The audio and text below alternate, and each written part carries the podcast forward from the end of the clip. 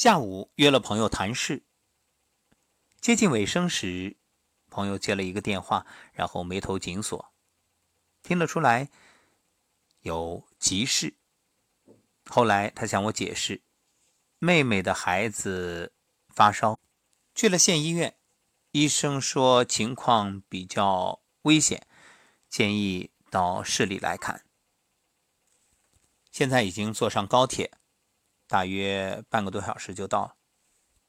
我说：“那赶紧走。”随着他的车来到高铁站，见到了五岁的宝宝，男孩子，看上去精神还好。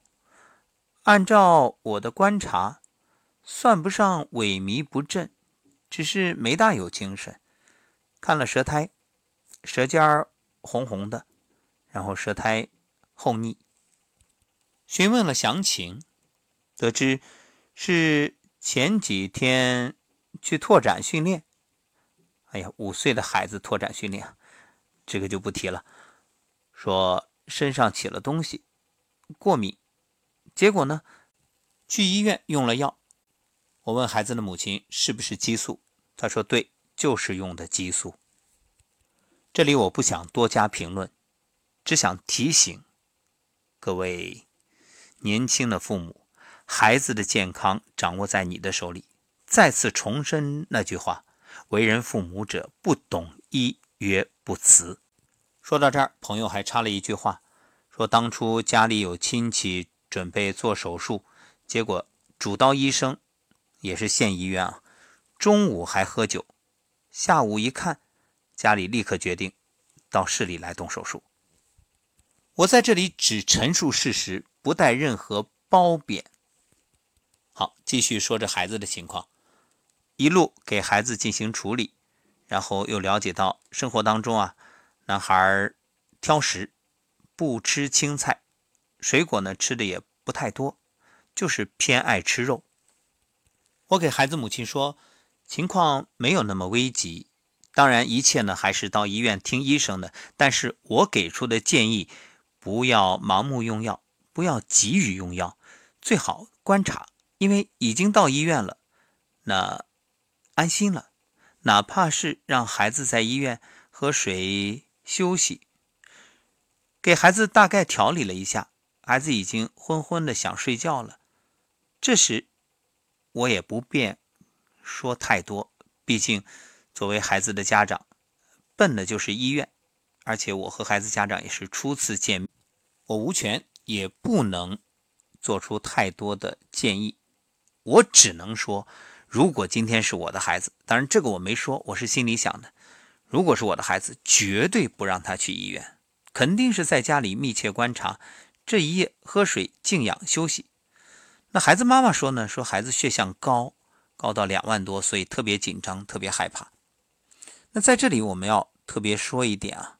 血象高是对血常规检查中白细胞计数明显增高的通俗说法。血象高本身它不是什么病，它也不会产生什么直接危害，只是它提示在疾病的过程中有明显的病菌感染或者病毒感染，啊，这是导致血象高的原因，这才是问题。就像发烧本身不是病，引发发烧的原因。这才是问题。咳嗽本身也不是病，那你为什么咳嗽？这才是我们要解决的。所以种因得果，你要找准问题的究竟，找到它的源头原因。而且你想想，那为什么白细胞会增高啊？它是你身体的卫士，只能说明你动员身体的保卫系统来保护你的身体健康。我不能说这一定是好事但也未必是坏事只能说你启动了自愈系统。你说打仗是好事还是坏事这个没法说，对啊，大兵压境，难道你都是老弱病残，根本无力去对抗就好吗？看上去平静，结果呢，国破家亡。所以一场激战把敌人打退，这是坏事吗？那白细胞增多，这一定就是坏事吗？哎呀，反正我给孩子的父母说了一路，尽人事，知天命。我真的很心疼这个孩子，但是我能做的也只是一路上帮孩子做了一些处理调理。在临下车的时候，其实已经不烧了，嗯，只不过呢，我还是不能太多的干涉，真的很无奈。好，这个问题就说到这儿，希望能够给各位年轻的父母一点启示。说起来啊，这懂医懂养生，也体现了一个人的眼界。什么叫眼界？眼界就是一个人把握世界的宽度、广度。你看，雄鹰翱翔天际，山河大地尽收眼底；青蛙坐井观天，看到的天空只有井口那么大。所以，眼界的高低、宽窄，就决定了处理问题的方法、态度。比如，如果一位老人相对来说经验丰富，那处理孩子疾病的问题相对来讲就从容不迫。当然，也有例外。很多恰恰是老人，孩子一生病的时候就迫不及待的赶紧去打针、去吊水。如果不这样的话，反而喋喋不休、唠叨不绝啊。这个也是年龄虽然长，但是眼界不宽广。因此，这个眼界其实和年龄也不一定成正比。眼界不一样，生活方式就不一样。狮子在整个草原猎杀，屎壳郎头枕粪球沾沾自喜。有这样一个故事，说冬天啊，有三个老汉一起蹲在墙角，一边晒太阳，一边谈理想。拾粪的老汉说：“如果让我当了皇帝，我就下令这条街东面的粪全都归我，谁去拾就派公差抓他。”砍柴的老汉瞪了石粪老汉一眼，说道：“你就知道拾粪，你就那点出息。如果我当了皇帝，我打一把金斧头，天天用金斧头砍柴。讨饭的老汉听到，哈哈大笑，眼泪都笑出来了。这你们俩真是，哎，我都不稀罕说你们，你们这是层次太低，都当皇帝了，还用得着干活吗？要是我当了皇帝，我什么都不干，我天天坐在火炉边吃烤红薯。你看。起点不一样，眼界当然不在同一高度。有些你自以为是追求的极限，可能不过只是别人的垫脚石。视野所及，心之所指，眼界决定一个人的视野。从某种程度来说，决定一个人未来的正是他的眼界。清代胡雪岩被誉为红顶商人，他有一句至理名言。做生意顶要紧的是眼光，你的眼看得到一省，就能做一省生意；看得到天下，就能做天下生意；看得到外国，就能做外国生意。大的眼界才能成就大的事业，不同眼界成就不同人生。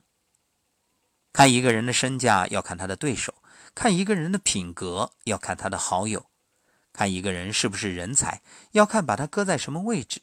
看一个人能攀登多高，要看他根基有多深；看一个人能装进多少，要看他空掉多少；看一个人的人生是否出彩，不以成败论英雄，要看他的眼界。